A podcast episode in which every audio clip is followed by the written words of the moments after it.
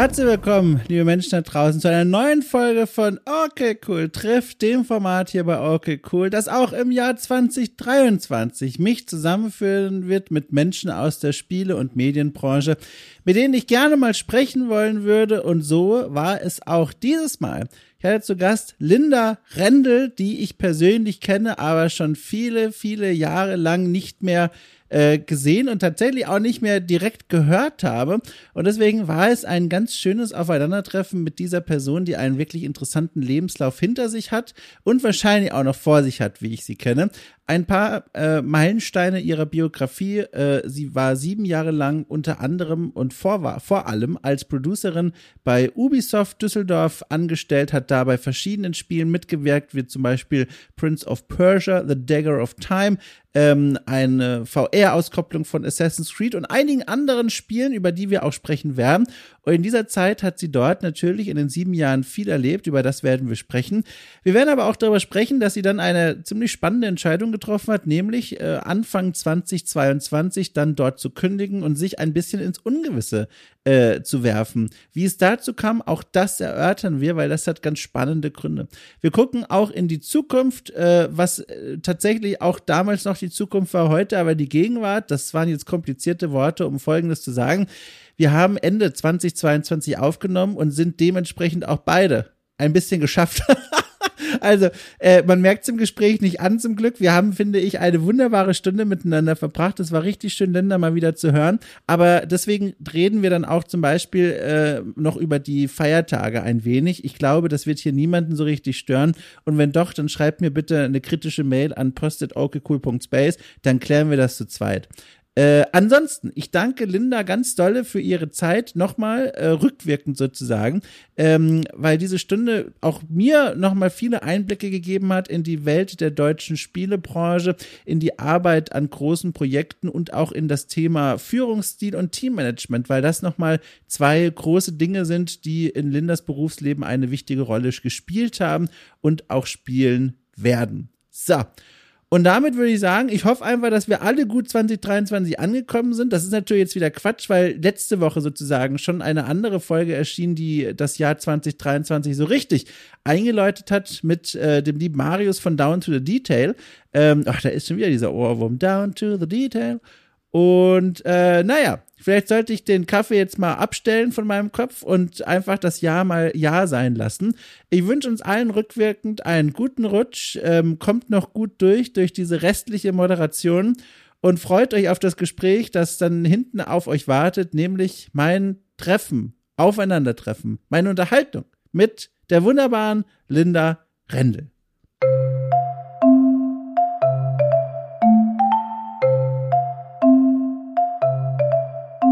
Und jetzt kann ich mich so ein bisschen zurücklehnen. Weißt du warum? Ich kann es dir sagen. Ich habe jetzt gar nicht abgewartet, ob du überhaupt auf die Idee kommst, aber ich muss es direkt sagen.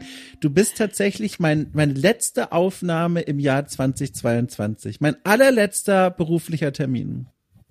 Oh, schön. Das ist was ganz Besonderes. Haben wir noch einen guten Abschluss, bevor die entspannte Weihnachtszeit losgeht. Also ich hoffe es natürlich jetzt. Ich hoffe es. Äh, also das ist ein, also ich, ich, ich, deswegen lehne ich mich auch weit zurück in den Stuhl, weil ich kann dir sagen, es war ein langes Jahr. Es war ein langes Jahr mit, mit vielen Triumphen und wow, war das toll, aber auch vielen Momenten, wo ich mir dachte, um Gottes Willen, also hoffentlich wird nächste Woche besser.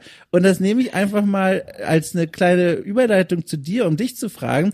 Diese Folge hier wird zwar jetzt Anfang Januar erscheinen im neuen Jahr, aber das ist ja ganz egal. Es ist ja wie eine kleine Zeitkapsel. Wie ist es denn für dich, wenn du zurückguckst aufs Jahr 2022? Was sind denn das für so Gefühlswelten, die so in dir hochkommen? ja, für mich ist es auch ein sehr spannendes, ein bisschen verrücktes Jahr gewesen. Ähm, ich bin ein Mensch, der gerne Sicherheit hat, mhm. auch im beruflichen. Und ich habe äh, ja jetzt sehr lange bei Ubisoft gearbeitet, hier in Düsseldorf als Producerin. Mhm. Ähm, ja, fast mehr als sieben Jahre. Und äh, habe dann entschieden, Anfang des Jahres, dass ich äh, ja, mich nach neuen Abenteuern umsehen. Mhm. ähm, Und das war für mich auch sehr spannend, das, das einmal den Schritt zu wagen, den Mut zu haben, zu sagen, okay, ich habe hier eigentlich einen sicheren Arbeitsplatz und super tolle Kollegen und auch coole Projekte, aber ich fühle mich gerade so, als möchte ich was, was Neues erleben, ein bisschen mehr Wachstum haben, äh, mal über den Tellerrand aus der Bubble rausgucken. Mhm. Und äh, ja, dann ähm, habe ich gekündigt und bei einem Indie-Studio in Köln angefangen, bei Massive Mini Team. Ähm, da war ich jetzt seit April und habe da gemerkt, dass die Rolle, so wie die da gerade ist, für mich auch nicht so gut passt. Mhm. Und äh, ja, meine Jobsuche weitergeht. Mhm. und ähm, jetzt geht die Reise quasi mit, äh, wo geht's für mich hin? Obwohl sie Anfang des Jahres schon so ein bisschen angefangen hat. Und dann habe ich gedacht, oh, dann habe ich es ja jetzt erstmal geschafft und wieder Ruhe habe ich jetzt doch Ende des Jahres wieder, bin ich wieder auf der Suche. Ähm, und das ist gerade gerade sehr spannend. Ähm, eine interessante Erfahrung, das in einem Jahr gleich zweimal zu machen, den Job zu wechseln. Wie empfindest du das denn? Weil ich glaube, also spannend kann man ja auch gerne als positive Umformulierung für gruselig äh, benutzen. Ne? Äh, empfindest du es auch so oder ist es tatsächlich eher so gewichtet, dass du sagst, na ja, klar, ist jetzt schon, ich sag mal, eine besondere Situation, äh, so einen langjährigen Job zu kündigen und sich hinauszubegeben in die Welt des Arbeitsmarktes, aber auch gleichzeitig eine Chance, weil man kann ja auf was stoßen, was man richtig toll findet und was jetzt gut zu einem selbst, wie man gerade drauf ist, passt. Also wie guckst du da jetzt drauf? Ist wie viel Anteil Grusel und uiuiui und wow, tolle Chance ist da jetzt in dir, wenn du das so gewichten müsstest? Ah, ich glaube, die äh, Gewichtung für, oh, das ist eine Chance und ich kann mich jetzt auch ein bisschen so neu entwickeln und auch entdecken, was mir Spaß macht, ist auf jeden Fall höher. Ja. Ähm, aber ja, der Grusel ist ein bisschen da, vor allem weil wir ja gerade in so einer Zeit sind, wo ja. so super viel Unsicherheit auch in der Welt ist und jetzt mit der Inflation und finanziell und so war mhm. das nicht der einfachste Schritt zu sagen, juhu. Ähm, ich habe viel Glück, dass ich Sicherheit habe. Einmal mein Partner, ich lebe mit dem zusammen, ja. also müsste ich mir keine großen Sorgen machen über Miete oder so jetzt direkt, wenn irgendwas wäre mhm. oder Familie hat halt auch mein, hat, gibt mir auch Rückhalt. Ähm, da habe ich sehr viel Glück, dass ich mir da keine großen Gedanken machen müsste, wenn irgendwas wäre und ich jetzt äh, nichts finden würde. Ähm, von daher ist es schon okay. Aber ja, so diese Zugehörigkeit zu verlieren, ja. das war ein interessantes Gefühl, weil ich mich sehr viel mit meinem Job identifiziert habe ja. und ähm, das so ein großer Teil meines Lebens dann auch war bei Ubisoft. Auch ein sehr schöner Teil. Ähm, ja, und dann den Schritt zu gehen, war schon nicht so einfach. Ähm, gleichzeitig ist es aber auch gut für mich zu sehen, okay, der Job ist erstens nicht alles und es gibt immer einen Weg. Ja das finde ich gerade auch raus. Man ist irgendeine Tür öffnet sich immer. ich habe da, ich habe das mal äh, versucht nachzurecherchieren und mir eine Übersicht zu verschaffen über all deine Stationen in deinem Berufsleben und das ist ehrlich gesagt gar nicht so einfach.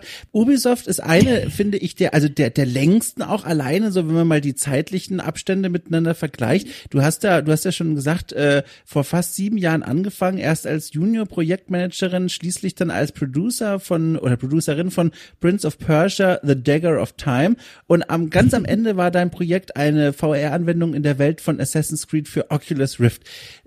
Wenn man da so zurückguckt und all das, was du da so erlebt hast und dann sagt so, und jetzt tschüss Leute, ich mache was Neues, war das ein, eine Entscheidung, die so langsam in dir, wenn ich fragen darf, herangewachsen ist? Oder gab es so einen Moment, wie ich ihn zum Beispiel bei meinem alten Job hatte, bevor ich in die Selbstständigkeit gegangen bin, wo ich mir dachte, alles klar, das war hier gerade der Schlüsselmoment, jetzt weiß ich, ich muss eigentlich die Leinen reißen oder wie auch immer und äh, woanders mein Glück suchen. Ja, den gab es auf jeden Fall. Ich hatte, du hast gerade äh, Prince of Persia Dagger of Time angesprochen. Wir haben die ähm, VR Escape Rooms gemacht mhm. und das war ein kleineres Projekt, auch mehr so ein nischiges ähm, für ja Location-based Entertainment. Mhm. Und ähm, das war eine super schöne Erfahrung. Wir waren alle im Studio in Düsseldorf, so um die, ich glaube, das größte war so 28 Leute, als das Team dann voll gestafft war.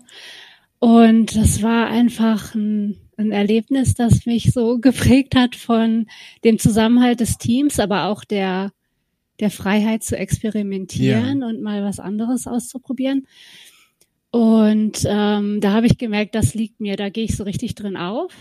Ähm, und leider konnten wir das nicht weitermachen, auch aufgrund der, der Pandemie, ja. weil dann auch viele Venues zugemacht haben, die das angeboten haben natürlich. Ähm, und dann bin ich zu Assassin's Creed VR gewechselt, das ein größeres AAA-Projekt ist, äh, wo auch mehrere Ubisoft-Studios gleichzeitig dran arbeiten. Mhm. Und da habe ich gemerkt, das ist mir eine Nummer zu groß. Da fühle ich mich so ein bisschen verloren und habe da so meinen Platz nicht gefunden. Ähm, und das war dann für einen Moment für mich, wo ich gesagt habe, okay, äh, ich suche lieber nach was, wo ich wieder ein bisschen mehr Teamgefühl habe. Ja äh, was ein bisschen kleiner ist, ähm, wo ich mich auch vielleicht wieder mehr mit dem Projekt identifizieren kann. Ähm, ja, es war aber auf jeden Fall keine einfache Entscheidung. Mhm. Ich habe sehr viel mit Freunden, Familien, Coaches gesprochen, um zu gucken, okay, wie kann die Reise da weitergehen und ähm, ja, habe dann den Schritt gewagt und ich bereue es nicht. Also es war definitiv äh, interessant zu sehen. Erstens, weil man, also ich habe immer so gedacht, oh mein Gott, äh, zu gehen, wenn man doch einen sicheren Job hat, ja, das ja, äh, ja. halber Weltuntergang. habe dann aber gemerkt, das ist es gar nicht. und äh, auch, dass ich jetzt den Job nach nach ein paar Monaten wieder wechsle, ist ähm, auch immer noch ein bisschen unheimlich. Mhm. Aber man merkt, dass gerade hier in Deutschland ist es nicht nicht so tragisch. Ich war bei der Agentur für Arbeit zum mhm. Beispiel mhm. und die waren super nett. Hier in Düsseldorf mhm. kannten sich auch mit Videospielen aus und unserer Branche. Wow. Und waren so, ja, wir haben halt auch größere Firmen, da können wir ihnen dann auch ein paar ähm, Jobpostings weiterleiten. Das ist alles kein Problem. Und wenn Sie gründen möchten, haben wir auch super viel Informationen und Hilfe dazu. Oder wenn Sie vielleicht doch sagen, oh, ich möchte lieber Freelancing machen, und äh, da habe ich dann gemerkt, okay, ja, es gibt immer einen Weg. Irgendeine Tür öffnet sich auf jeden Fall. Ähm, das hat sehr gut getan, das mal, mal zu erleben und weniger Angst zu haben, mhm. äh, das, was man halt machen möchte, zu verfolgen. Ähm, und da, da den Mut zu haben, dann, wenn man merkt, okay, das passt für mich nicht, das ist in Ordnung, dann weiter zu suchen. Zu dieser, äh, zu dieser Station bei Ubisoft, da kommen wir später nochmal zurück. Ich würde mal gerne ganz kurz zurückrudern, weil es ist auch total spannend, wie ich finde, wie das eigentlich alles bei dir angefangen hat. Ähm, ich kenne dich heute, also ich kenne dich auch persönlich, wir haben kurz im Vorgespräch drüber gesprochen, also nicht, dass wir uns persönlich kennen, aber mein Gott, es ist die letzte Aufzeichnung, man merkt dass ich, ich kämpfe mit jedem einzelnen Wort. Also, nochmal, Konzentration. also, wir kennen uns persönlich schon viele, also, auch das ist falsch. Wir kennen uns ja gar nicht so lange persönlich, aber wir kennen uns äh, persönlich schon seit vielen Jahren. Ich glaube, das ist inhaltlich richtig, oder? Also wenn ich das so hinstelle. Ja, auf jeden Fall. Danke, ich brauchte jetzt deine Hilfe, um diese Brücke zu bauen. Und ich verfolge aber seitdem ja trotzdem deine Arbeit und was du so machst, weil ich das wahnsinnig interessant und auch kurvenreich im besten Sinne finde, wohin sich so bisher in den letzten Jahren verschlagen hat und an welchen Projekten du mitgearbeitet hast. Und auch davon abgesehen, nehme ich dich als eine super einflussreiche und wichtige Stimme in der deutschen Spielebranche wahr. Und all das wird jetzt noch interessanter, wenn man sich nämlich anguckt, woher du eigentlich kommst. So. Und zwar Studium der Anglistik Anglistik und Germanistik an der Heinrich-Heine-Uni Düsseldorf 2007 bis 2011, anschließend der Master. Das klingt nach etwas, als wäre der Plan eigentlich mal ein ganz anderer gewesen, als in der Spielebranche zu landen. Gehe ich da richtig in der Annahme? Ja, da liegst du richtig. ähm, ich hatte sehr lange überhaupt keine Idee, dass die Spielebranche eine Option für mich Ach. ist. ähm, Videospiele gespielt habe ich tatsächlich schon, äh, seit ich ein Kind mhm. war die waren immer ein Teil meines Lebens. Mein Großvater hatte schon äh, so ein kleines Computerzimmer und immer wenn ich da zu Besuch war, durfte ich auf den Schoß setzen und wow. gucken, wie er Siedler gespielt hat. und ähm, deswegen hatte ich mit dem Medium an sich schon sehr früh Berührungspunkte. Aber darüber hinaus, was dann irgendwie in der Schule war oder wenn man dann halt in diesen äh, Weiterbildung für, was könnte man für einen Job machen, äh, Agenturen gewesen ist, war das halt nie ein Thema, überhaupt nicht. Und ähm, als ich dann entschieden habe, okay, englische Literatur, das könnte mir Spaß machen. Ich war mir allerdings auch an dem Punkt nicht sicher, was ich dann mit diesem Studium machen soll. ich habe es einfach mal gewagt ja. und geguckt, wo mich die Reise so hinführt. Ähm, selbst da während des Studiums die erste Zeit war mir dann auch noch nicht so richtig bewusst. Ich habe viele Dinge gemerkt, die ich nicht möchte. Mhm. Ich habe so gemerkt, okay, in die Lehre will ich nicht wirklich, Autorin werden will ich nicht, weiter an der Uni als Professorin arbeiten könnte ich mir auch nicht vorstellen, sondern so ein bisschen Ausschlusskriterium. Was ich aber gemerkt habe, ist, dass mir erstens die Teamarbeit super viel Spaß macht, ja. das Organisieren. Ähm, ich habe viel geholfen, Konferenzen mit zu organisieren oder kleine Tagungen und da bin ich so richtig drin aufgegangen. Deswegen hatte ich schon gedacht, hm, vielleicht geht's irgendwie in die Richtung Eventmanagement ja, oder ja. so. Und äh, im letzten Mastersemester kam dann ein Producer von äh, Ubisoft zu uns und hat einen Workshop gegeben für ein Wochen, also für ein, ja, das war glaube ich so ein Samstag. Und ähm, hat so ein bisschen erzählt, was er, was er denn so macht. Und dann saß ich in diesem Workshop und es war einfach nur so, okay, das kann man machen. Man kann den ganzen Management-Teil übernehmen und die Organisation und da gucken, dass alles zusammengeführt wird, damit am Ende ein cooles Produkt rauskommt. Das ist genau mein Ding. und ähm, zuerst habe ich dann gedacht, oh, ich muss bestimmt irgendwie, weiß ich nicht, Betriebswirtschaft oder Informatik oder irgendwas in der Richtung studieren, mhm. um überhaupt einen Fuß zu fassen. Aber der Producer meinte dann so, nee, ich habe hier auch an der Uni Geschichte studiert und bin dann einfach als Quereinsteiger reingegangen. Ich so, okay, dann versuche ich das auch. Und äh, nach die Woche danach habe ich sofort angefangen zu recherchieren und äh, Bewerbungen abzuschicken. Und habe dann meinen Master noch zu Ende gemacht, weil es tatsächlich nicht so einfach war, irgendwie ein Tür, in, äh, einen Fuß in die Tür zu kriegen. Ähm, hab dann aber erstmal ein kleines Praktikum gefunden bei einem Serious Game Developer. Die haben so Trainings gemacht, weiß nicht, für die Apotheke oder so. Mhm. Ähm, so ein bisschen Point and Click für die, für die Mitarbeiterin, ähm, damit die lernen können, was die für Produkte cool. haben, wie die mit Kunden reden und so. Und das war ganz cool, weil ich da mal in alle Bereiche reinschnuppern konnte und dann nochmal genauer für mich feststellen konnte, ja, dass Projektmanagement, das ist genau das, was ich machen mhm. möchte in dem Bereich. Ähm, ja, und dann habe ich auch gemerkt, wie wichtig Networking ist. Ich bin zu vielen Konferenzen gefahren, ähm, habe an vielen auch kleineren äh, Meetups und so teilgenommen, um Leute kennenzulernen aus der Branche. Und das hat mir am Ende auch geholfen, den, den Job dann bei Ubisoft in Düsseldorf zu kriegen. Mhm. Tatsächlich auch bei die Siedler Online, was mich sehr gefreut hat, weil mein Großvater immer so ein großer Siedler-Fan war. Ach schön, da hat sich ein richtiger Kreis geschlossen. Ja, das war richtig gut. die, die Leute da draußen, kann ich mir vorstellen, die horchen jetzt, glaube ich, in Teilen auf und fragen sich, um Gottes Willen, sie erzählt einfach so leicht davon, wie sie dann gemerkt hat, ja, Networking ist offenbar wichtig, ihr habt das dann einfach gemacht. Deswegen, ich frage mal stellvertretend für die Menschen da draußen, die jetzt mit Fragezeichen vor ihren Monitoren sitzen und anbrüllen und sagen, Dom, frag folgende Frage endlich, und zwar folgendes, wie leicht fiel dir dieses Networking eigentlich? War das was, zu dem du dich überwinden musstest? Und wenn ja, wie hast du das gemacht? Ich musste mich auf jeden Fall überwinden. Ach, krass. Uh, ich war damals ein total schüchternes Kind. Ich war also ein Kind, das zum Beispiel bei der äh, in der Schule nicht aufgezeigt hat, weil ich so Schiss hatte zu Oh nein. Und äh, tatsächlich hat mir die Uni da sehr geholfen, weil man da einfach keine Wahl hatte. Mhm. Wir mussten super viele Präsentationen geben und halt mit Leuten reden und mündliche Prüfungen machen. Ähm, also da hat mir das schon mal so einen guten, in so einer sicheren Atmosphäre einen guten ähm, Schub gegeben in die richtige Richtung. Ähm, Allerdings finde ich Menschen total spannend und bin halt auch immer super interessiert an, an was die so machen, wie deren Werdegang ist, was so deren Leidenschaft ist und Hobbys etc. Und ähm, das hat mir dann geholfen, auf äh, Networking-Events einfach mal zu gehen ja. und zu gucken, was da so so passiert. Ähm, und eine Sache, die den Einstieg auch einfacher gemacht hat, ist, ich habe mich bei der damals war das noch die Covades in ähm, Berlin. Mhm ähm, als Volontier angemeldet.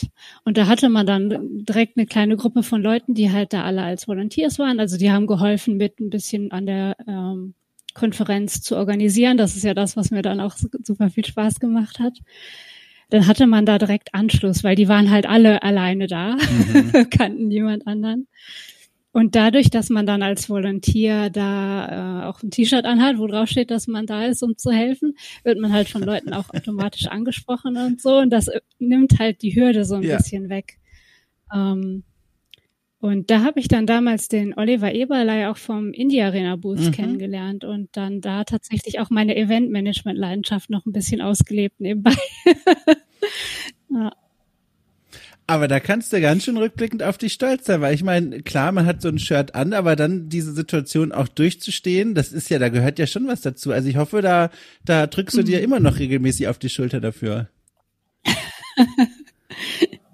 ja, auf jeden Fall. Ähm, das war definitiv ein richtig, richtiger Schritt. Also zumindest für mich in der Situation war es sehr gut und hat mir sehr geholfen in meiner ganzen Laufbahn. Eine andere Sache, die du auch äh, vorhin erwähnt hast und auf die ich auch gerne dich nochmal ansprechen wollen würde, und zwar hast du gesagt, dir ist eigentlich gar nicht klar gewesen, dass es für dich eine Möglichkeit gäbe, irgendwie in diese Welt der Spiele reinzukommen, bevor der Mensch von Ubisoft da diesen Workshop gegeben hat. Warum eigentlich? Hast du das mal für dich rückblickend beantwortet, wieso dir eigentlich diese Idee nie kam? Also ich gehe mal einfach davon aus, auch du als Teenagerin und als Kind hast am Kiosk mal hier und da eine Spielezeitschrift gesehen und dann vielleicht auch davon erfahren, da gibt es offenbar immer Leute, die schreiben zum Beispiel über Spiele und trotzdem schien das für dich keines, kein Szenario zu sein.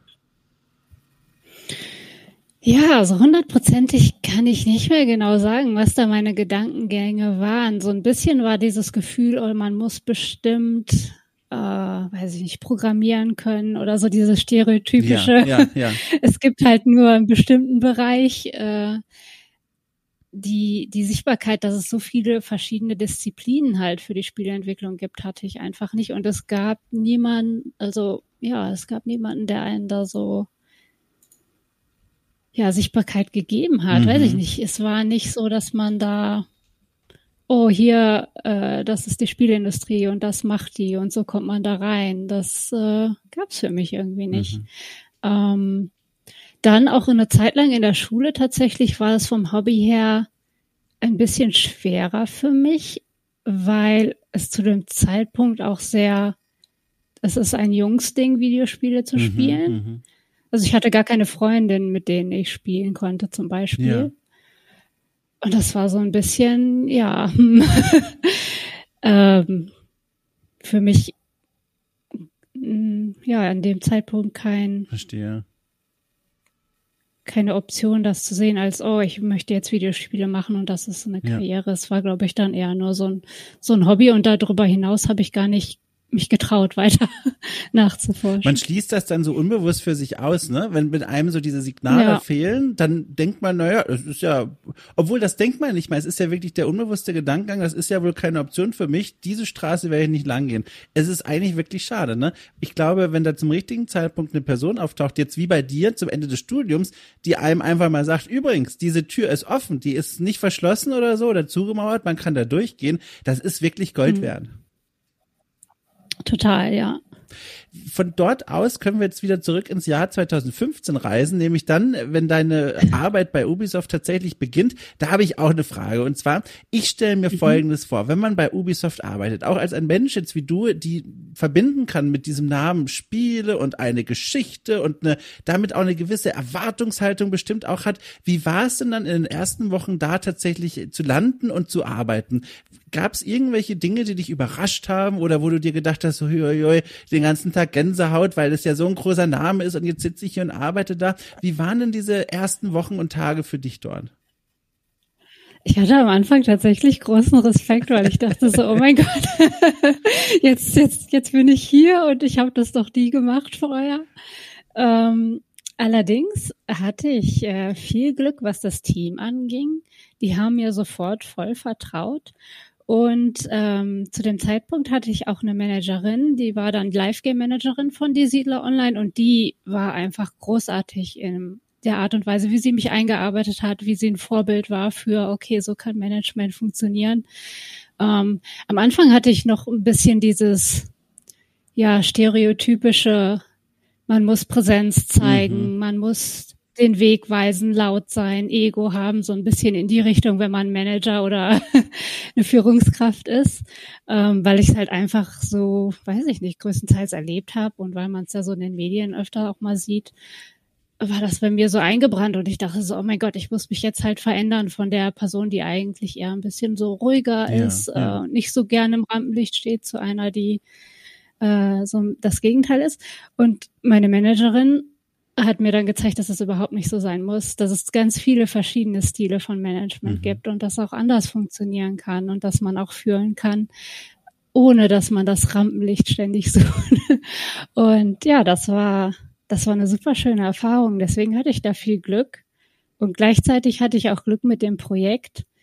Ähm, die Siedler Online lief zu dem Zeitpunkt schon ja. ein paar Jahre. Und die haben halt nur noch monatlich Updates rausgebracht mhm. oder so Seasonal Events dann zu Ostern und Weihnachten gemacht. Und da konnte man sich dann so ein bisschen ausprobieren, so gucken, okay, wie funktioniert das, was wir da jetzt einbauen in diesem Monat? Kriegen wir das Feedback dann und können im nächsten Monat was anderes versuchen? Das war nicht direkt so hardcore, okay, du musst jetzt ein komplettes Projekt von Anfang bis Ende. das war, war, ein sehr schöner Einstieg. Ähm, das kann ich auch empfehlen tatsächlich bei einem Live-Game einzusteigen, ja. wenn man äh, neu in die Industrie kommt. Ich denke, das ist ein sehr guter, ähm, ja, guter Start für, man kann sich ausprobieren und man muss nicht direkt alles wissen. Kamen ja. denn in den nächsten sieben Jahren auch noch härtere Phasen auf dich zu? Jetzt vor allem zum Beispiel im Hinblick auf Crunch oder Arbeit mit harten Deadlines. Gab es da auch Momente, wo du gemerkt hast, okay, das ist das, wenn die Leute vom Crunch erzählen?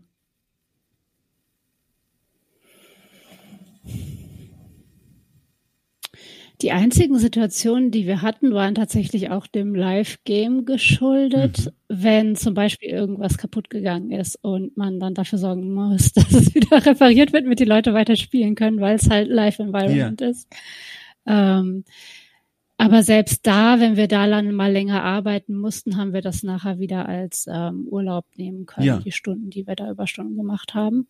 Äh, und in meiner Zeit habe ich keinen Crunch erlebt, was sehr gut ist. Ja. Ähm, ich habe auch für mich gelernt, dass Ubisoft äh, mehr Wert auf die Qualität des Spiels legt. Und wenn das heißt, der Milestone muss mal verschoben werden oder wir brauchen mehr Mitarbeiterinnen, um zu helfen, dann ist das so.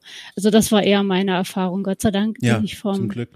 Überstunden äh, kloppen oder total bis zur Milestone fix und fertig sein bisher verschont geblieben. Und es ist auch was, was ich als Managerin nicht, wo ich niemals verstehen ja, würde. Ja. ähm, ja. Das ist eine kleine thematische Seitenstraße, da würde ich mal gern mit dir kurz entlang gehen, nämlich die Sache mit dem Management und der Teamführung. Das ist ja mhm. wirklich ein roter Faden deiner, ich sag einfach mal Kernkompetenzen während deiner Karriere, dass du immer wieder was mit Teams zu tun hattest und Teammanagement mit Leuten zu kommunizieren und zu arbeiten. Äh, ich habe auch gesehen, du hast da sogar mal so ein so ein Teammanagement-Zertifikat und Fortbildung und was weiß ich alles gemacht. Wie würdest du denn jetzt im Jahr, also jetzt muss ich ja umdenken, im Jahr 2023, aber in Wirklichkeit Ende 2022 2023. Wie würdest du denn deinen Managementstil beschreiben? Wenn du jetzt sagen würdest, also quasi wie so ein kleines Starter-Pokémon, was sind denn so die Eigenschaften? Ich weiß nicht, warum ich jetzt die Analogie gebracht habe in meinem Kopf, aber funktioniert das irgendwie? Was sind denn so die Eigenschaften deines Managementstils, wo du sagst, so, dafür stehst du, das kannst du besonders gut und so arbeitest du am liebsten mit Leuten? Mhm. Ähm, für mich ist Empathie total wichtig und die, das ehrliche Interesse mhm. an den Menschen. Ähm, ich finde super spannend rauszufinden, was jede Person in meinem Team gerne macht in, in deren Bereich, was die sich so als Karrierewachstum vorstellen, wo die dran Spaß haben. Ähm, von daher ist mein Stil sehr auf die, auf die Menschen fokussiert, ähm, weil ich da auch fest dran glaube, dass wenn wenn man ein Team hat, was sich vertraut und was gut funktioniert, äh, man ein sich jedes Projekt stemmen kann. Mhm. Und ähm, ja, ich bin eher jemand, ich äh, mag es gerne zuzuhören. Ich höre lieber zu, als dass ich rede. und ähm, natürlich muss man ab und zu dann auch mal wechseln, weil man ist halt immer noch in der Führungsposition und muss den Weg auch auf gewisse Weise angeben. Aber größtenteils mache ich das in, in Kollaboration und Zusammenarbeit mit dem mit dem Team. Das ist das, was mir am meisten mhm. Spaß macht, wo ich am meisten drin aufgehe. Ich bin nicht so sehr der, oh, ich habe jetzt hier jede Menge wunderschöne Excel-Sheets und Charts und Nummern und Time Estimates. Ähm, ich bin tatsächlich jemand, der mehr in die Richtung Leadership und zu gucken, dass die Strukturen funktionieren, ähm, dass wir miteinander kommunizieren können und alles gut dokumentiert ist. Die Leute wissen, was, was die nächsten Schritte sind, was die Vision ist. Das ist das, wo ich am meisten Spaß dran habe das ist ja hochinteressant, dass die Empathie bei dir so einen hohen Stellenwert hat. Ist jetzt nichts, was mich überrascht, aber trotzdem nochmal spannend, dass du es nochmal aussprichst, weil führt das nicht auch zumindest in der Theorie in mögliche, ähm, wie sagt man denn, Zwick, Zwickmühlen ist das Wort, habe ich schon lange nicht mehr gesagt, das Wort, in mögliche Zwickmühlen, dass du zum einen vielleicht, jetzt nur theoretisches Szenario, dass du mit jemandem, jemandem im Team zu tun hast, den du zwischenmenschlich einfach nicht sympathisch findest, wo du dir denkst, boah, ich finde keinen Zugang zu der Person, die ist jetzt nicht per se ein Arsch, aber sie ist, sie ist einfach nicht, weißt du, up your alley. Du hast einfach Probleme, weißt du, du kennst das ja. Man ist einfach nicht zu 100 hm. Prozent auf demselben Akkordeon unterwegs. Auf der anderen Seite merkst du aber, die Person ist super fähig. Die kann, was sie machen muss und die hat tolle Fähigkeiten und, und, und ist quasi auf der Ebene ein Gewinn fürs Projekt. Musstest du schon mal in so einer Situation irgendwie navigieren und, und wie löst man das denn? Weil ich stelle es mir, wie gesagt, tricky vor, wenn man so ein Empathiemensch ist, ähm, und dann das so balancieren muss zwischen, äh, persönlich finde ich dich jetzt nur so mittelgut, aber du bist ein, aber du bist ein guter Mitarbeiter oder eine gute Mitarbeiterin. Wie, wie, wie machtest du sowas? Hm. Äh, das Schöne an Empathie ist ja, dass man sich in die Person und die Perspektive hineinversetzen kann. Das heißt aber nicht, dass man unbedingt der gleichen Meinung mhm. sein muss oder mit dem oder dem zustimmen muss, was die Person macht oder denkt. Ähm, für mich ist auch, ist, ich überlege gerade, wie ich das beschreibe für mich bedeutet das nicht, dass ich mit jedem Teammitglied auf einer Wellenlänge sein mhm. muss oder wir, äh, weiß ich nicht, befreundet sein könnten oder so. Ähm, ich finde es tatsächlich eher schöner, wenn es mehr Vielfalt mhm. gibt und verschiedene Ansichten. Das ist mir tatsächlich wichtiger. Ähm, und es kommt so ein bisschen drauf an, wenn man dann merkt, oh, das passt nicht oder das führt zu Konflikten, dann würde ich auf die Person zugehen und da sehr offen drüber sprechen. Ähm, ich habe so, so drei Dinge, die, die immer so ein bisschen mein Leitfaden sind, wenn Situationen mhm. so ein bisschen schwieriger zu navigieren sind. Das ist einmal in sich reinhorchen und zu fragen, was brauche ich? Dann die andere Person zu fragen, was brauchst du?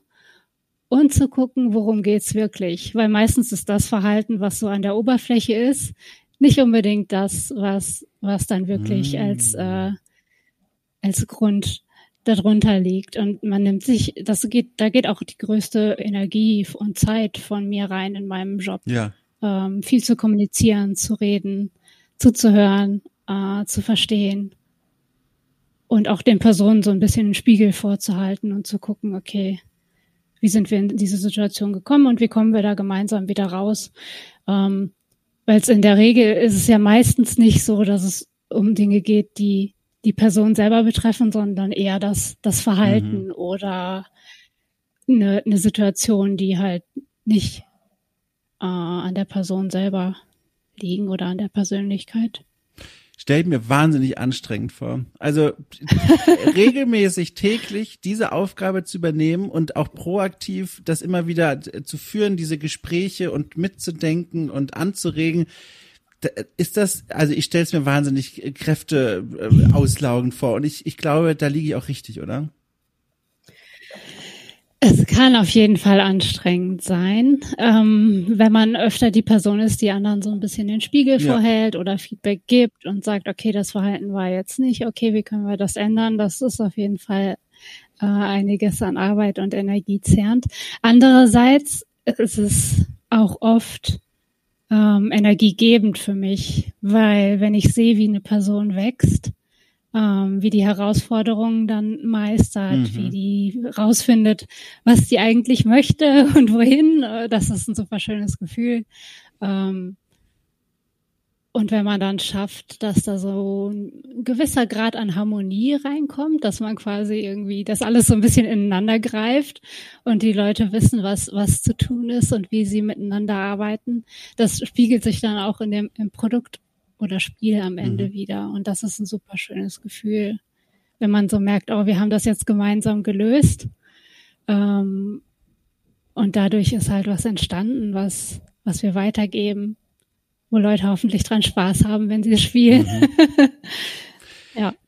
Du hast jetzt schon gesagt, du, du identifizierst dich gerne und auch stark mit deinem Arbeitgeber, jetzt zum, äh, zum Beispiel im Falle von Ubisoft. Und jetzt ist es ja so, wenn man mal die Timelines so ein bisschen vergleicht und übereinander liegt, dass quasi die letzten Jahre deiner Arbeit dort zusammenfallen mit einigen Berichten aus verschiedenen Ubisoft-Studios, in denen es darum ging, dass Mitarbeiter und Mitarbeiterinnen sexuell belästigt wurden, dass es Übergriffe gab, Belästigungen anderer Arten und dass äh, viele Berichte sich darum drehten, dass dort Mitarbeiter und Mitarbeiterinnen sich einfach nicht wohlfühlen. Ich nehme einfach mal mhm. an, du hast das sicherlich auch mitbekommen, dass in diesen Berichten davon erzählt wurde. Hat das was mit deinem Verhältnis zu deinem Arbeitgeber in Deutschland gemacht? Also dieser dieser Moment von, man liest die Berichte, guckt hoch und, und denkt daran, na, ich arbeite ja auch in so einem Studio hier. Hat das irgendwas in dir getan, irgendwas in dir bewegt? In dem Moment war es definitiv nicht einfach. Ja. Da war so eine gewisse Enttäuschung, auch wie es am Anfang gehandhabt wurde. Ich finde, nachher wurde es dann Gott sei Dank besser und die haben neue Leute eingestellt und haben auch sich von Leuten verabschiedet. Mhm. Aber ähm, in dem Moment auf jeden Fall war ich, war ich enttäuscht und auch so ein bisschen, okay, was, was bedeutet das jetzt? Ähm, und was, was kann man tun, damit das nicht weiter passiert. Ja. Ähm,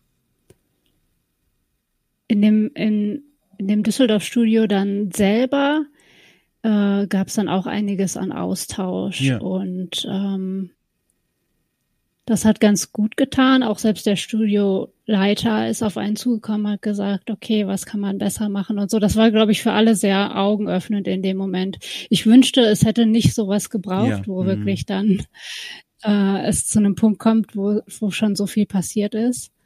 Ähm, aber ja, es war, das hat definitiv ein bisschen was für mich verändert, weil ich auch sehr, äh, weil, weil es mir sehr wichtig ist, dass die Menschen, die die Spiele machen, die machen das ja auch größtenteils äh, aus Leidenschaft und weil sie da Spaß dran mhm. haben und weil sie darin Erfüllung finden.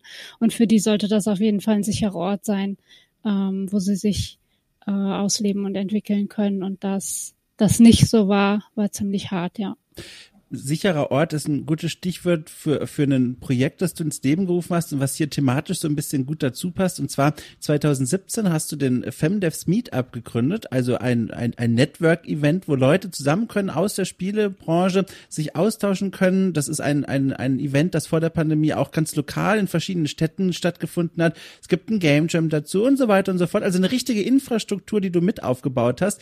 Was war 2017 los, dass du gesagt hast, so, so ein Event will ich ins Leben rufen? Das ist ja quasi zwei Jahre nach Einstieg in deinen Job bei Ubisoft, um das so ein bisschen in deiner Biografie zu verorten. Mhm. Äh, einerseits war zu dem Zeitpunkt auf Social Media recht viel los, was Game Dev anging ja. und dass es keine Frauen in der Spielindustrie gibt. Und ähm, ich stimme da auch zu, es gibt noch viel zu wenige. Mhm. Aber tatsächlich habe ich erlebt, als ich bei Ubisoft war, dass da schon einige waren und habe dann überlegt, okay, damals hat mir auch erstmal total die Sichtbarkeit gefehlt, dass es ein Karriereweg ist. Dann habe ich überlegt, okay, es gibt bestimmt auch noch andere Menschen, denen so der Mut fehlt, da einfach mal reinzugehen und dieses zum Beispiel, wo wir gerade drüber geredet hatten, Networking auch zu machen. Ja. Und ähm, es hat mir halt so gut getan, dann da Anschluss zu finden. Und ähm, da habe ich mir dann überlegt, okay, äh, zu dem, ich weiß gar nicht, wie lang es dann die Webseite meetup.com schon gab, aber die gab es, glaube ich, schon ein bisschen. Und da habe ich einfach mich angemeldet und gedacht, gucken wir mal, was passiert. ich setze jetzt mal so ein Meetup auf und sag hier, Spieleentwicklerinnen, kommt vorbei, wir tauschen uns aus. Äh, ich bin mir sicher, es gibt mehr, als man denkt. Und das hat gut geklappt. Im Januar 2017 war das. Da wow. hatten wir dann das erste Meetup in Düsseldorf in einem kleinen Coworking Space. Und tatsächlich sind 30 Teilnehmerinnen gekommen. Krass. Und äh, ja, Linda Kruse hat einen ähm, Talk ah, gegeben. Ja, die ja. hat ja The Good and Evil gegründet, ja. hat dann über ihre Studiogründung gesprochen, was auch super inspirierend war. Und es war ein richtig cooles Gefühl. Und dann haben alle gesagt, ja, bitte mach das weiter. Es ist so gut, dass man sich jetzt kennenlernt und dann auch weiß, oh, wer geht zu welchen Events und wie kommt man in die Industrie. Und äh, ja, dann habe ich es weitergemacht und mittlerweile haben wir sogar ein Team von, von ähm, Freiwilligen, die mitorganisieren in verschiedenen Städten und auch ganz viel online jetzt machen auf unserem Discord. Und das tut gut. Es hat auch vor allem während der Pandemie gut getan, diese Online-Community mhm. zu haben und da noch Anschluss zu finden. Ich höre auch richtig beim, wenn ich dir so zuhöre, wie da die Mundwinkel nach oben gehen bei dir. Das ist richtig schön, was das für ein Herzensprojekt für dich offenbar immer noch nach wie vor ist und vielleicht noch mehr ist als zu Beginn. Wie, wie kannst du dich erinnern, wie so das Feedback aus der jetzt vor allem deutschen Spielebranche so aussah? Weil dieses FemDevs Meetup 2017, das ist in einer Zeit, wo ich glaube, Themen dieser Art noch gar nicht so sehr auf dem Schirm waren wie heute. Also Networking, Vernetzung, Vernetzung, die Stärkung von Gruppen, die man vielleicht sonst nicht so gut sehen kann innerhalb der Branche. Wie waren da so die Reaktionen? Durchweg positiv oder gab es da auch Leute, die gesagt haben, naja, also ob wir sowas brauchen, weiß ich ja nicht. Äh, es ist auf jeden Fall keiner auf mich zugekommen und hat das gefragt, ob wir sowas brauchen. Aber ich kann mir vorstellen, dass das definitiv Leute ja. gibt, die sowas gedacht haben. äh, tatsächlich war ähm, das Feedback sehr gut und auch die Unterstützung, was wir sind ja ein Event, das immer kostenlos ist. Ja. Ähm, und da brauchen wir dann halt Sponsoring und das war hatte ich überhaupt gar keine Probleme. Leute, ich konnte halt einfach sagen, okay, wir brauchen jemanden, der uns hier die Location sponsort. und äh, die haben ja gesagt. Und das war dann für mich auch noch so ein bisschen verrückt, weil ich mir dachte, ihr gebt mir jetzt hier einfach Geld. wir haben keinen Vertrag gehabt, nichts auf Papier oder so. Aber äh, es hat funktioniert und da war eher das Feedback positiv und ähm, ich hatte das Gefühl, dass da schon verstanden wurde, okay, wir sehen, dass äh, was das The Thema Diversity and Inclusion angeht, dass da mehr passieren muss. Mhm. Ähm, und das hat da schon so einen guten, guten Start, guten Schub in die richtige Richtung gegeben in dem Moment. Wenn du mal heute so in die Branche umschaust, in die deutsche Spielebranche vor allem, findest du jetzt vielleicht auch gerade zu diesem Fixpunktjahr 2017 im Vergleich, sie hat sie auf irgendeine Weise weiterentwickelt, verbessert, ist vorangekommen? Ist das eine Branche, in der du dich heute wohler fühlst als noch vor fünf Jahren? Auf jeden Fall. Ähm, einmal finde ich, was so die Accessibility angeht, hat mhm. sich viel weiterentwickelt. Also von den Tools her auch, dass viel mehr Leute die Möglichkeit haben, Spiele zu entwickeln. Von der Förderung geht's auch in die richtige Richtung, ja. könnte natürlich mehr sein. Ja. ähm, und äh, was das Thema Diversity angeht und vor allem auch ähm, Arbeitsbedingungen, die human sind, mhm. finde ich, geht's mhm. geht es auf jeden Fall in die richtige Richtung. Da habe ich eine gute Entwicklung miterlebt, so in den letzten Jahren und gesehen, wie, wie Leute gefördert wurden, wie Türen geöffnet wurden, wie äh, Gehalt angepasst wurde, wenn es musste. Und ähm, ja, auch das Thema Crunch, worüber wir vorhin ja, gesprochen ja. haben, habe ich auch das Gefühl, dass wenn das Studios jetzt noch machen, dass es definitiv nicht als cool angesehen wird. Ja. Das ist auch übrigens mein Eindruck ganz am Rande, weil ich setze mich ja jetzt von der Seite des Journalismus viel mit diesem Thema auseinander und ich habe auch das Gefühl, man kann ganz, also äh, relativ deutlich so ein Generation Gap feststellen, dass ähm, Entwickler, ich weiß nicht, ob ich das überhaupt gendern muss in dem Fall, ich, ich mache es einfach mal, Entwickler Entwicklerin von ganz früher, also aus den Anfangsjahren des Mediums, die schauen auf diese Crunch-Phasen immer noch heute auch ganz anders zurück als die jüngeren Generationen. Und da merkt man es, finde ich, besonders, auch in den Interviews, die ich zu den Themen immer mal wieder führe. Jüngere Teams sagen, wenn sie crunchen müssen, dann ist es wirklich, entweder haben sie es, haben sie doof geplant und es ist einfach passiert und jetzt müssen sie da durch. Oder es ist so ein, um Gottes Willen, es ist einfach die Hölle und wir wollen es gar nicht, aber es geht halt gerade einfach aus finanziellen Gründen nicht anders.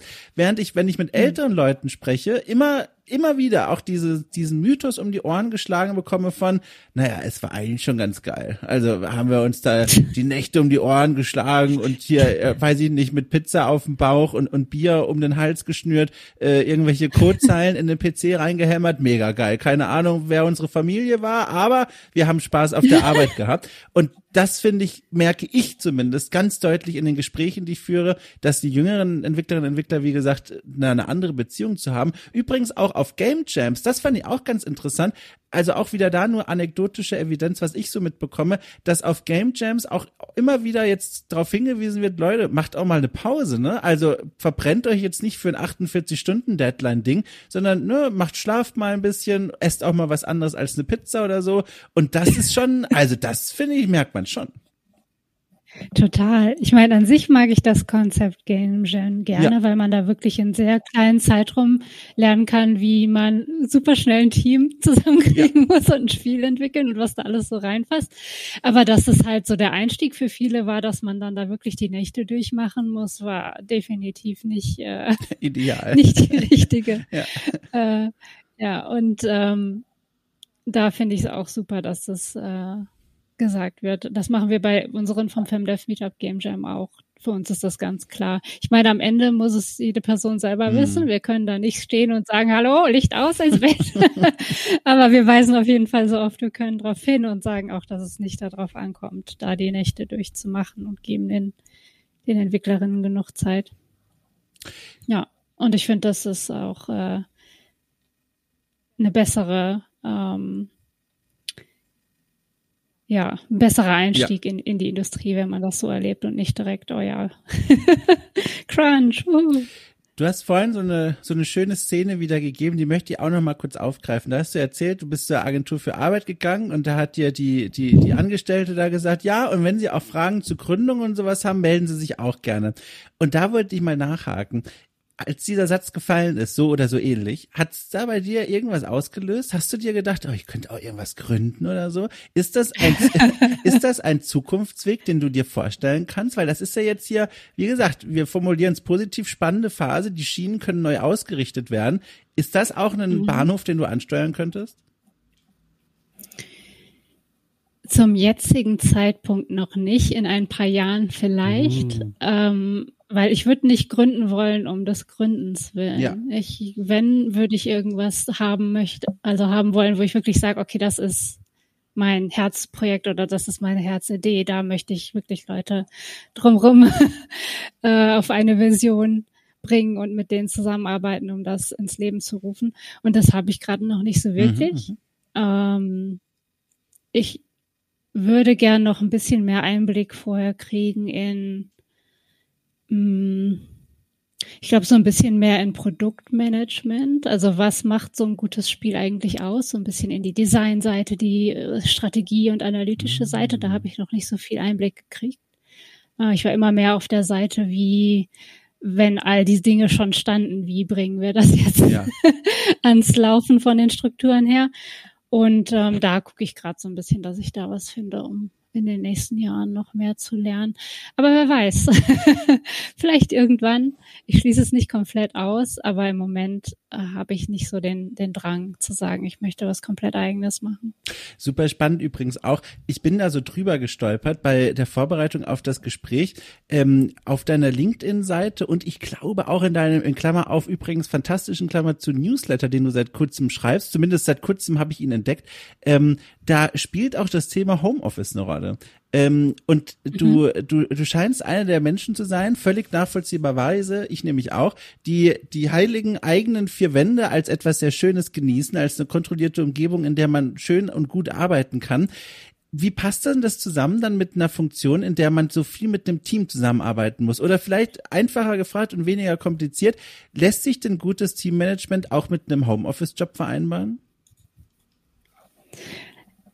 Auf jeden Fall. Und ich war nicht immer so. vor der Pandemie, vor der Pandemie habe ich gedacht, okay, Homeoffice, das kommt auf keinen Fall in Frage. Ich muss mit den Menschen zusammen sein, das geht nicht anders. Äh, und tatsächlich war es dann dadurch, dass man gezwungen war, erstmal es zu machen, habe ich gemerkt, okay, es hat tatsächlich auch Vorteile und es funktioniert. Ähm, Idealerweise würde ich gern das Beste von mhm. beiden mhm. Welten haben. also die Möglichkeit zu haben, ins Büro zu gehen, aber die Flexibilität auch von zu Hause zu arbeiten, wenn ich, wenn ich es möchte. Ähm, und ich hatte am Anfang sehr viel Respekt davor, weil ich dachte, okay, mir fehlt jetzt so dieser, hm, ich bin halt nicht mit den Leuten im Raum, ich kann ja. so die Energie nicht fühlen. Ja. und äh, das hat ein bisschen gebraucht, um zu lernen, dass es geht, es erfordert aber einiges mehr an Energie. Mhm, mhm, ähm, im Büro hat man sich dann oft darauf verlassen, dass man das irgendwie mitkriegt, zufällig. Mhm. Oder dass man halt, weiß ich nicht, sich in der Küche mit jemandem im Smalltalk unterhält und dann da irgendwas äh, rausfindet. Und tatsächlich habe ich während der Pandemie dann gemerkt im Homeoffice, dass mir da mehr mh, hm, intentional, was ist das deutsche Wort dafür noch? Beabsichtigt? Ab, genau. ab, ab, äh, also die Gedanken sich also ich habe auch gerade nur ein Wörterbuch genau. aufs Mikro geworfen, habe gehofft, dass die richtige Seite aufgeschlagen wird. Ähm, dass man sich da tatsächlich dann Gedanken drüber macht und mehr Zeit dafür bewusst einplant. Denn ähm, das habe ich vorher auch schon ein bisschen gemacht, aber tatsächlich dann dadurch, dass wir im Homeoffice waren, viel mehr, dass ich viel mehr den Kontakt zu Menschen gesucht habe, gesagt habe, hier, wir haben jetzt ein ähm, One-on-One, das ist dann ein Gespräch nur mit der Person selber, wo man wirklich dann darüber redet, wie es der Person geht, wie der Arbeitspensum so ist und ähm, ja, was auch immer dann da in dem Gespräch mhm. so aufkommt. Und ähm, man kann's, man kann genauso gut ein Team remote aufbauen wie on-site.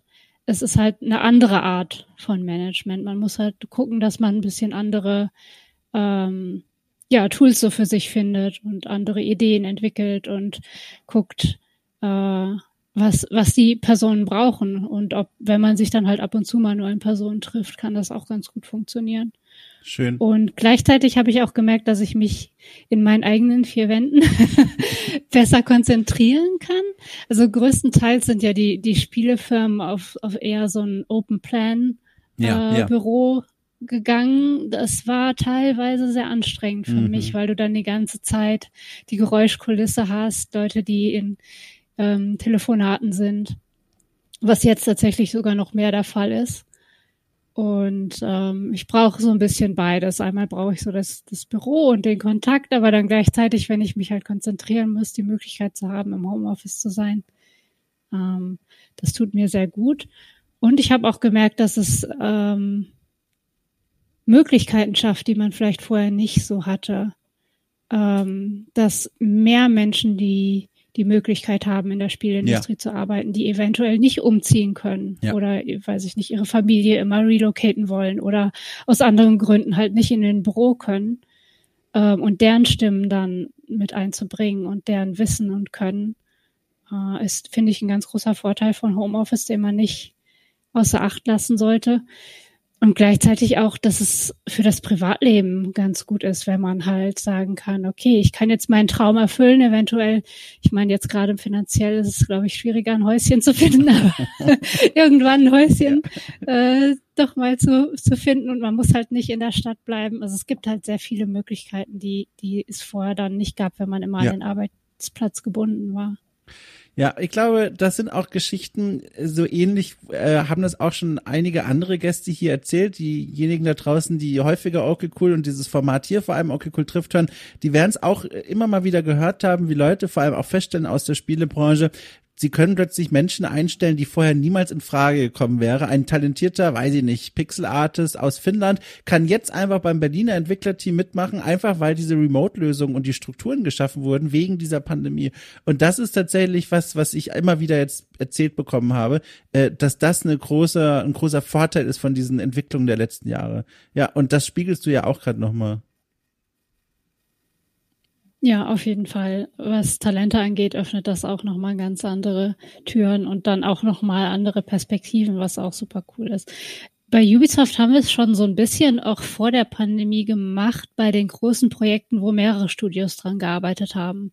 Weil da hatte man diesen Remote-Aspekt auch schon ein bisschen mit den anderen Studios dann halt in den anderen Ländern. Und ähm, ich fand das total faszinierend zu sehen, wie so deren Kultur ist, wie diese Spiele entwickeln und deren Perspektive dann mit einzubringen. Und das jetzt in einem noch größeren Rahmen machen zu können, finde ich, finde ich gut. Sag mal, weißt du, was mir gerade jetzt ausgerechnet erst zum Ende des Gesprächs einfällt? Hast du eigentlich im Blick deines Arbeitsplatzes damals bei Ubisoft auch die PA-Abteilung gehabt? Die PA-Abteilung? Also die Marketing-Leute? Hm. Ich äh, nicht so wirklich. Also ja, man hat sich gesehen, aber ich habe jetzt nicht direkt mit denen gearbeitet. Ah, seltsame Frage, aber mit einem wichtigen Grund. Ich erkläre es mal ganz kurz und verfolge das. Also im, im Hintergrund, während wir gerade sprechen, ich weiß nicht, wie lange das noch gehen wird, aber läuft für mich persönlich eine Recherche, die offenbar niemals zu einem Ende kommen wird, aber wenn, dann wird es ein grandioser Beitrag, hoffentlich. Und zwar, ganz kurz, ich muss es jetzt natürlich erklären, weil ich so doof gefragt habe vor langer Zeit, das ist jetzt ein harter Themenbruch, aber das ist, das müssen wir jetzt beide durchmachen, glaube ich. Ähm, vor langer Zeit erschien Assassin's Creed Valhalla, ja, also dieses Wikinger Assassin's Creed äh, Dingsy Bums. Und da ist mir eine Sache aufgefallen und das jetzt, jetzt wird's immer kurioser, aber ich ziehe das jetzt durch. In diesem Spiel gibt's nicht die Möglichkeit, ein Schwert auszurüsten. So. Und dann saß ich die, also vor diesem Spiel und dachte mir, okay, also es ist eines dieser Spiele aus dem Franchise, das sich so dolle darum bemüht, historische Atmosphäre aufzubauen mit tollen Recherchen und Architektur wird rekonstruiert und Historiker und Historikerinnen sind mit im Team und so weiter und so fort. Aber dieses doofe Einhandschwert war niemals bis zu irgendeinem DLC Jahre später gefühlt als eine Waffe für die Hauptfigur geplant. Und ich versuche, seit ich das gemerkt habe, herauszufinden, wie kann das eigentlich sein? Und jetzt habe ich so doof nach dieser Spiele-PR gefragt bei euch, weil, oder ehemals bei euch, weil, ähm, ich habe da schon so oft angerufen und manchmal geht jemand dran und dann, ich, also ich nenne die Namen jetzt nicht, aber ich kenne die persönlich, sind ganz liebe Leute, aber sie wimmeln immer mich auch so ein bisschen ab. und sagen dann entweder, ja, das ist, also unser Team ist gerade mit den Arbeiten in irgendeinem DLC beschäftigt, da kann gerade niemand, oder plötzlich wird die Verbindung am Telefon schlechter, oder es geht einfach niemand jemand dran. Und dann schreibe ich manchmal noch so äh, E-Mails und frage nach, ob es was Neues gibt. Und jetzt nicht falsch verstehen, ich schreibe die nicht täglich, sondern alle vier Monate eine. So, so lange läuft das jetzt schon, Linda. Also das ist ein Thema, es beschäftigt mich schon seit Ewigkeiten und ich will das, ich würde so gerne eine Antwort einfach nur bekommen. Also falls jemand da draußen bei Ubisoft der PR arbeitet, Deutschland, ist eigentlich auch egal in welchem Land, bitte meldet euch bei mir. Ihr habt meine Nummer, meine E-Mail-Adresse, da bin ich sicher gegangen. Wäre echt toll. Also ich würde gerne mal drüber berichten. So, Linda, deswegen habe ich gefragt, weil dann wäre es natürlich super lustig gewesen, wenn du die weinenden Leute am Telefonhörer gesehen hättest, die schon wieder einen Anruf von mir bekommen. Sehr schön. Naja. Nee, habe ich leider nicht gesehen. Aber ich wünsche dir viel Erfolg. Ich bin so gespannt. Also ich, ich mag, Das ist eine sehr süße Story. Ja, da bin ich ja froh. äh, apropos, nee, ich, ich habe kein Apropos, aber ich will trotzdem noch fragen. Das ist jetzt für die Leute doof, die es im Januar hören, weil die sollen sich andererseits auch nicht so anstellen. Mich persönlich im Jetzt interessiert's mich nämlich sehr. Die Weihnachtstage stehen vor der Tür, Feiertage und so weiter und so fort. Wirst du irgendwas spielen, um runterzukommen von diesem abgefahrenen Jahr 2022? Ich frage nämlich, weil ich bin jetzt auch kurz vorm Einklappen quasi. Ich lege mich jetzt dann auch gleich auf den Boden bis Anfang Januar und bin immer dankbar für tolle Spielempfehlungen. Und bei dir bin ich ja besonders interessiert, weil ich dich ja auch persönlich kenne. Was, was läuft bei dir? Gibt's irgendwas, worauf du dich freust, was du dir vorgenommen hast? Vielleicht sogar eine kleine Empfehlung für die Menschen da draußen? Ich bin ganz ohr. Äh, tatsächlich bin ich noch immer sehr im Farming Sim Fieber, also Großartig. also angefangen mit Animal Crossing und äh, gerade spiele ich sehr viel das Streamlight Valley von Disney, ähm, ah, was mir auch sehr viel Spaß davon macht. Davon hörte ich viel, ja. Nicht auf der Switch spielen, aber äh, auf der Xbox oder PC, da ist es besser mit der Performance.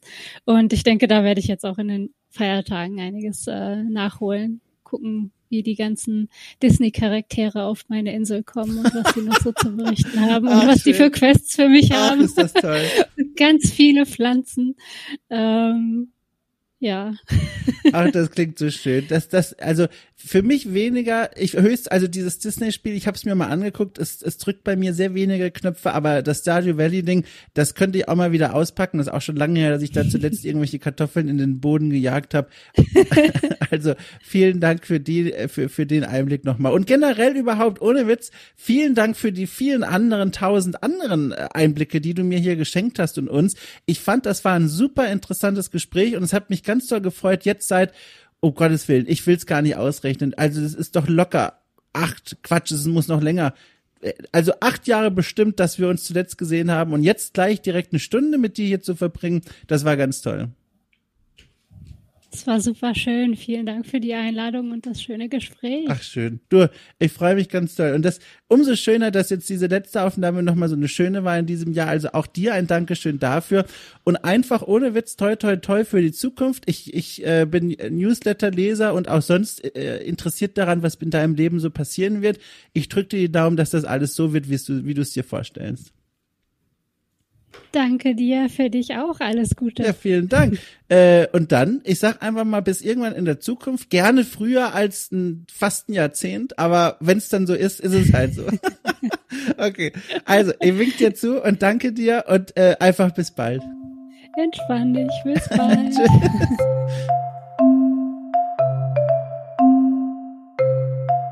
So, und das war's. Das war mein Gespräch mit Linda Rendel. War eine große Freude. Ich hoffe für euch auch. Wenn dem so ist, die liebe Erinnerung auch im Jahr 2023. Mal gucken, wie lange ich das noch sagen werde in Zukunft äh, dass ihr Sternchen werfen könnt auf die Welt von Okay Cool und zwar genauer gesagt bei Apple Podcast und Spotify. Das wäre eine ganz große Freude, diesen Podcast zu bewerten. Natürlich gerne so gut wie nur irgendwie möglich. Und außerdem seid ihr herzlich eingeladen, Okay Cool auf Steady finanziell zu unterstützen. Für knapp fünf Euro im Monat könnt ihr euch dort freischalten, einen ganzen Premium-Katalog an Podcasts über Spiele und Spielkultur mit dem Schwerpunkt auf der deutschen Spielebranche, also einem Schwerpunkt, den man da draußen nicht allzu oft hört. Ich glaube, es lohnt sich. Ich bin unbefangen. Ich bin nur die Person, die das alles macht. Und wünsche euch in so oder so jedem Sinne einfach alles Gute. Kommt gut weiterhin in dieses neue, frische Jahr hinein und bleibt mir treu. Es wird mich wahnsinnig freuen. Ich habe viele Pläne für Okay Cool dieses Jahr und ich hoffe, ihr macht da alle mit. So, ich grüße euch ganz lieb und legt mich jetzt auf den Boden. Wir hören uns, also quasi, also wir hören uns ja schon wieder, aber wenn alles geklappt hat, hören wir uns auch nächste Woche wieder, weil dann äh, bin ich auch wieder da. Naja, tschüss.